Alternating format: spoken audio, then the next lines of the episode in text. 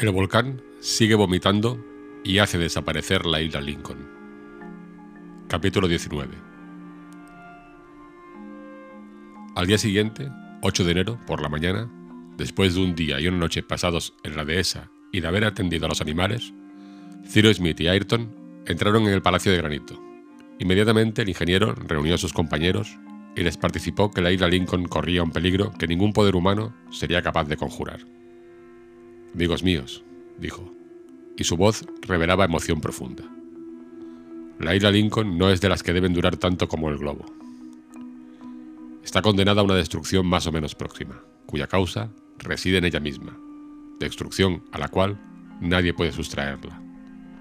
Los colonos se miraron mutuamente y miraron al ingeniero. No podían comprenderle.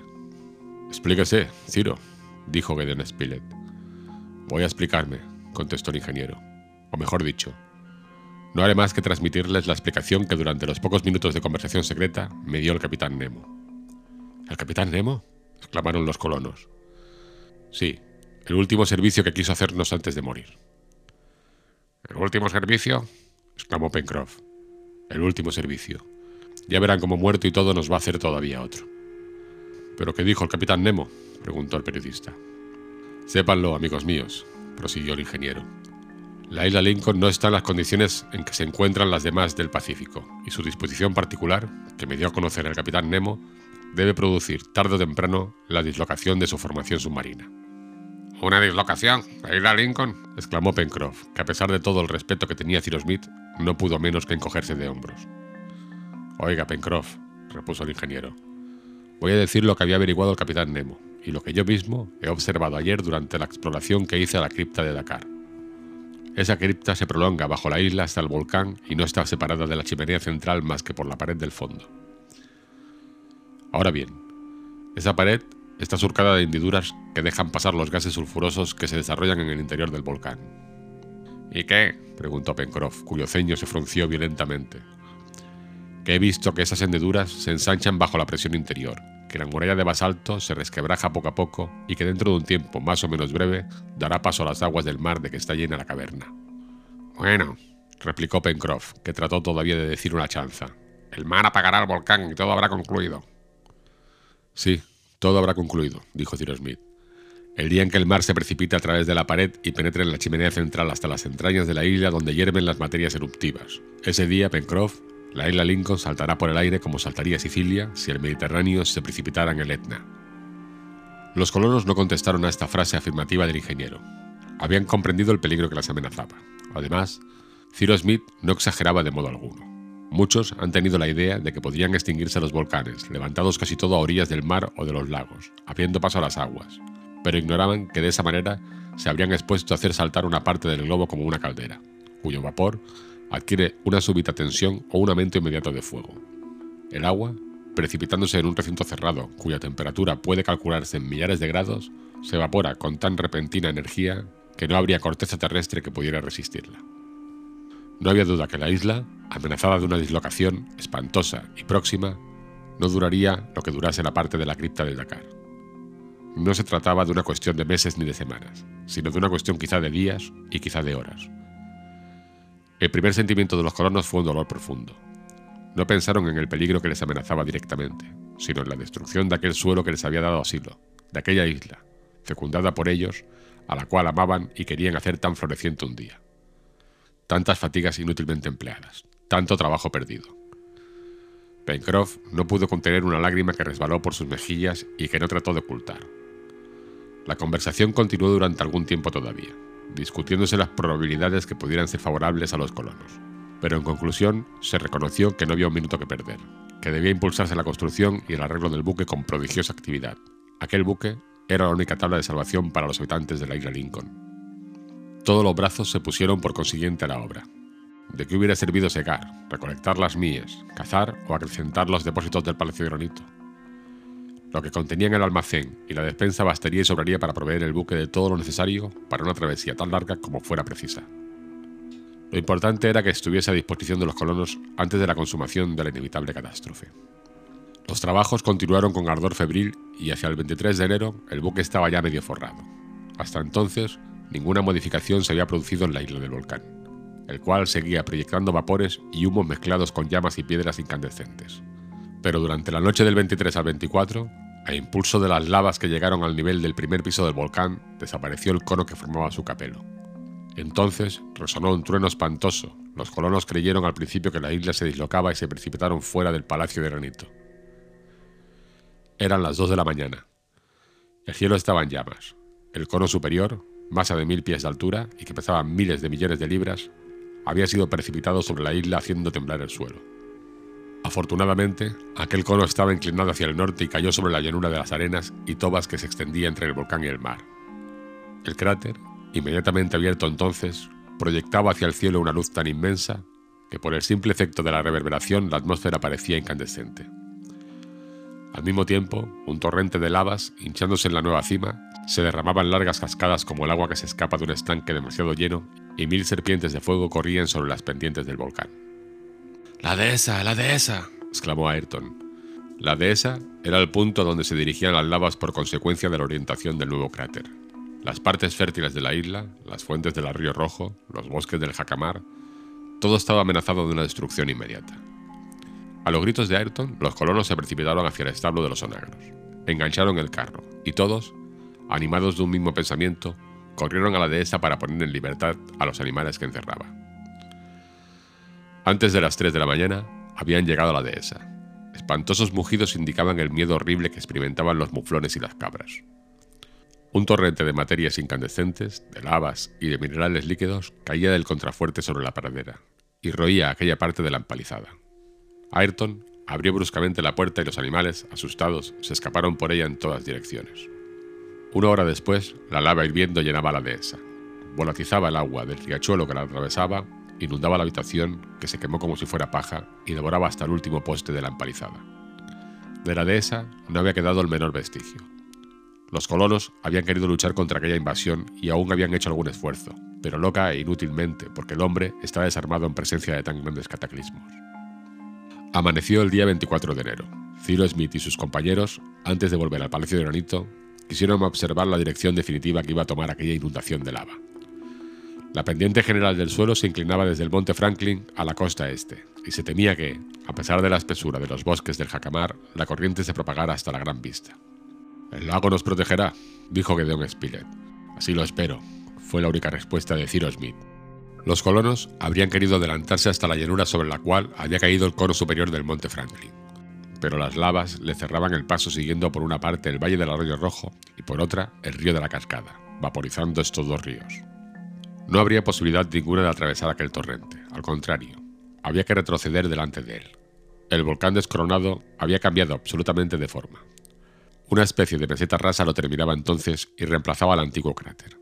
Dos gargantas abiertas en sus extremos sur y este vomitaban incesantemente lavas que formaban dos corrientes distintas.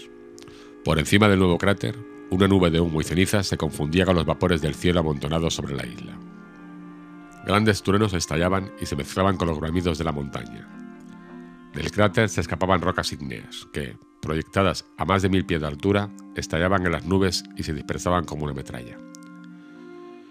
El cielo respondía con sus truenos y relámpagos a la erupción volcánica. Hacia las 7 de la mañana, los colonos ya no podían mantenerse en la posición donde se habían refugiado al extremo del bosque Jacamar. Comenzaban a llover en torno a suyo no solo los proyectiles, sino las lavas. Desbordándose del lecho del arroyo rojo, amenazaban cortar el camino de la dehesa. Las primeras filas de árboles se incendiaron y su savia, súbitamente transformada en vapor, lo hizo estallar como cohetes, mientras otros, menos húmedos, quedaron intactos en medio de la inundación. Los colonos habían vuelto a tomar el camino de la dehesa, marchando lentamente y de espaldas, por decirlo así.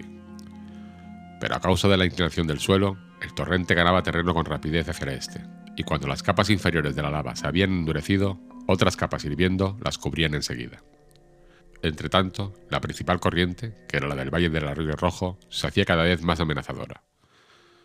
Toda aquella parte del bosque estaba abrasada, y enormes volutas de humo rodeaban por encima de los árboles cuyo pie estallaba dentro de la corriente lábica.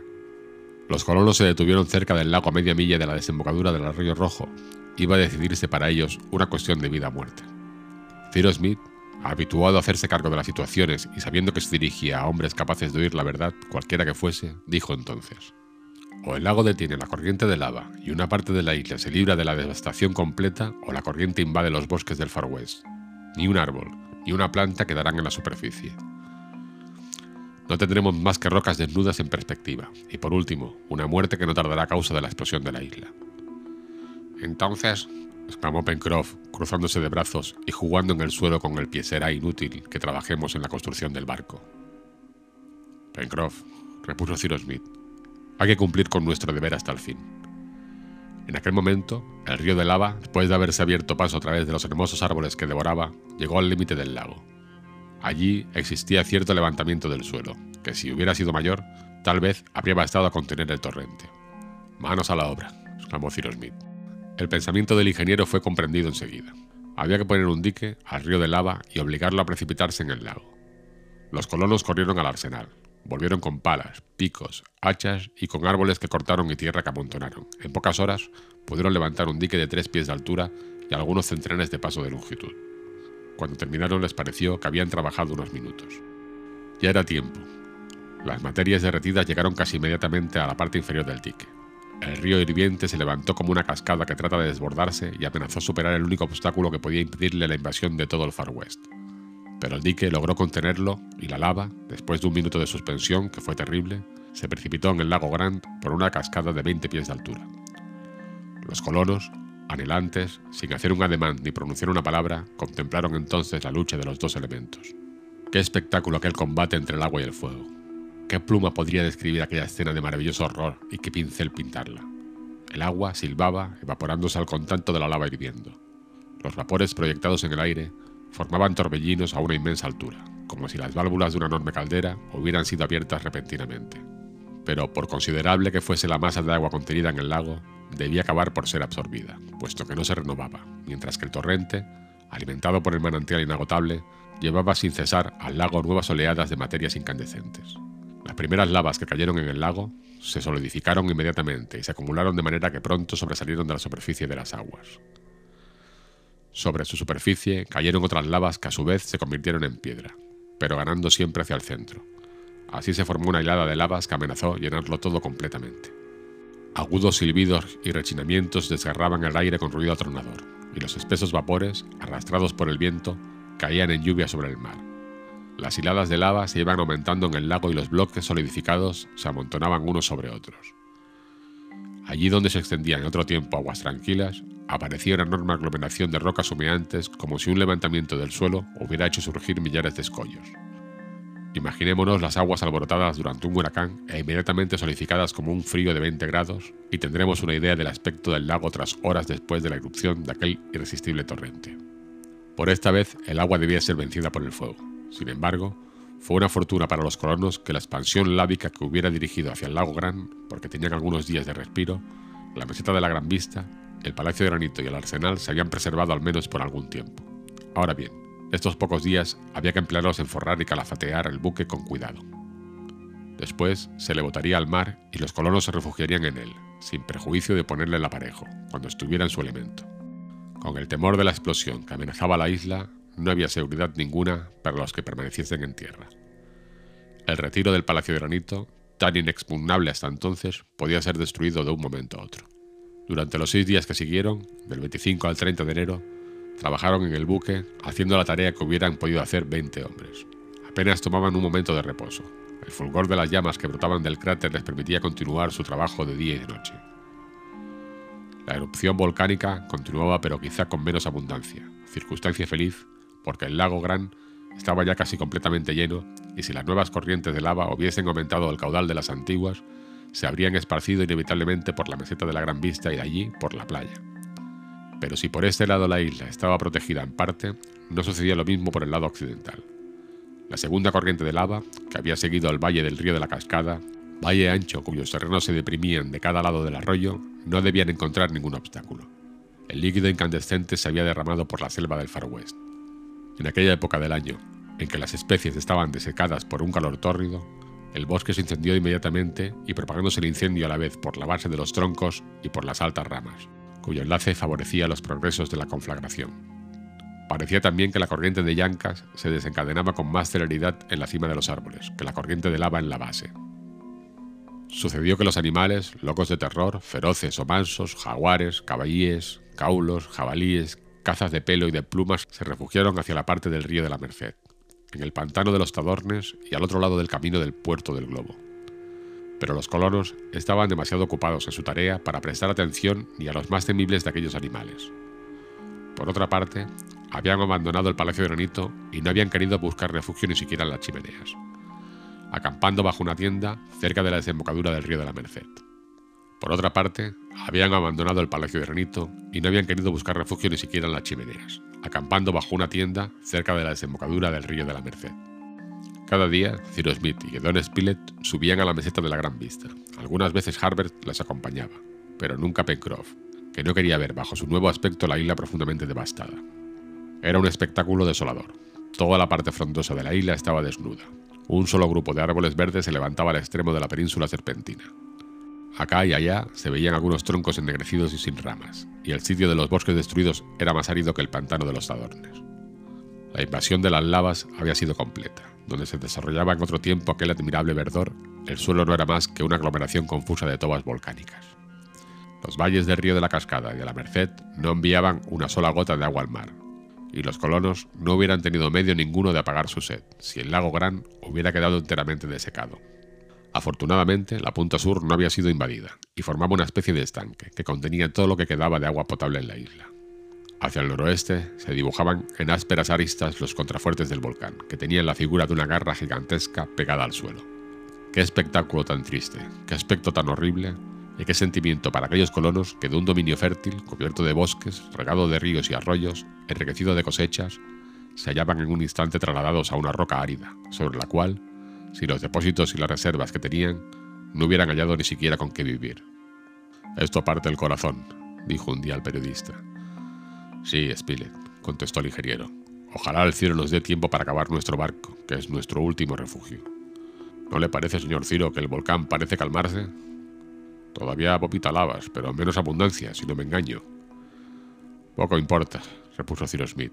El fuego continúa ardiendo en las entrañas del monte, y el arar puede precipitarse en ellas de un momento a otro. Nos hallamos en la situación de unos pasajeros cuyo buque se encuentra devorado por un incendio que no pueden apagar y saben que pronto o tarde llegará a la Santa Bárbara. Venga, Spilett, venga y no perdamos tiempo. Durante ocho días más, es decir, hasta el 7 de febrero, las lavas continuaron derramándose del volcán, pero la erupción se mantuvo en los límites indicados. Ciro Smith temía, sobre todo, que las materias líquidas vinieran a extenderse sobre la playa, en cuyo caso el taller de construcción quedaría destruido. Entretanto, sintieron en la isla vibraciones que alarmaron a los colonos en alto grado. Era el 20 de febrero. Se necesitaba un mes para poner el buque en estado de hacerse a la mar. ¿Resistiría la isla hasta entonces? La intención de Pencroff y de Ciro Smith era botar el buque al agua tan pronto como su casco estuviera en estado de sostenerse. El puente, el alcázar de proa, el arreglo interior y el aparejo se harían después. Lo importante era que los colonos tuvieran un refugio asegurado fuera de la isla. Quizá convendría también conducir al buque al puerto del globo, es decir, lo más lejos posible del centro eruptivo, porque en la desembocadura del río de la Merced, entre el islote y la muralla de granito, corría peligro de ser aplastado en caso de dislocación. Todos los esfuerzos de los trabajadores tendían a terminar el casco, Así llegaron hasta el 3 de marzo y pudieron contar con que la operación de botarlo al agua podría hacerse dentro de 10 días. Volvió la esperanza al corazón de los colonos, que tanto habían sufrido durante aquel cuarto de año de su residencia en la isla Lincoln. Pencroff pareció salir un poco de la sombría taciturnidad en que lo habían sumergido la ruina y la devastación de su propiedad. No pensaba más que en aquel buque, en el que se concentraban todas sus esperanzas. Lo acabaremos, decía el ingeniero. Lo acabaremos, señor Ciro. Y ya es hora, porque la estación avanza y pronto estaremos en pleno equinoccio. Pues bien, si es preciso, haremos escala en la isla Tabor, después de la isla Lincoln. ¡Qué desgracia! ¿Quién habría creído ver semejante cosa? Apresurémonos, respondía invariablemente el ingeniero. Y todos trabajaban sin perder un instante. Mi amo, preguntó Nap pocos días después, si el capitán Nemo estuviera vivo, ¿cree que habría sucedido todo esto? Sí, Nap, repuso Cyrus Smith. Pues bien, yo no lo creo, murmuró Pencroff al oído de Nab. Ni yo, contestó Nab seriamente. Durante la primera semana de marzo, el monte Franklin volvió a presentarse amenazador. Millares de hilos de cristal formados de las lavas fluidas cayeron como una lluvia sobre el suelo. El cráter se llenó de nuevo de lava, que se derramó por todas las pendientes del volcán. El torrente corrió por la superficie de las tobas endurecidas y terminó de destruir los pocos esqueletos de árboles que habían resistido a la primera erupción. La corriente, siguiendo esta vez la orilla sudoeste del lago Gran, se dirigió más allá del arroyo Glicerina e invadió la meseta de la Gran Vista. Este último golpe, dada la obra de los colonos, fue terrible. Del molino, de los edificios, del corral, no quedó nada. Las aves asustadas desaparecían en todas direcciones. Top y Yup daban señales de terror y su instinto les advertía que estaba próxima la catástrofe. Gran número de animales de la isla habían perecido en la erupción y los que habían sobrevivido no encontraron más refugio que el pantano de los Tadornes, salvo alguno que fue hallado en la meseta de la Gran Vista. Pero este último asilo les fue cerrado al fin y el río de lava, rebasando la cresta de la muralla granítica, comenzó a precipitar sobre la playa sus cataratas de fuego. El sublime horror de este espectáculo es superior a toda descripción. Durante la noche parecía que un Niágara de líquido metal se precipitaba sobre la playa con sus vapores incandescentes arriba y sus mares hirvientes abajo. Los colonos estaban reducidos a su último atrincheramiento, y aunque las costuras superiores del buque no estaban todavía calafeteadas, resolvieron botarlo al agua. Pencroff y Ayrton procedieron a los preparativos de la operación, que debía verificarse al día siguiente, 9 de marzo por la mañana, pero durante la noche del 8 al 9 una enorme columna de vapores, escapándose del cráter, subió en medio de detonaciones espantosas a más de 3.000 pies de altura. La pared de la caverna de Dakar había cedido, sin duda, bajo la presión de los gases y el mar, precipitándose por la chimenea central en el abismo que vomitaba llamas, se vaporizó repentinamente. Pero el cráter no pudo dar salida suficiente a aquellos vapores y una explosión, que se habría oído a 100 millas de distancia, conmovió las capas del aire. Trozos de montaña cayeron en el Pacífico, y en pocos minutos el océano cubría el sitio donde había estado la isla Lincoln.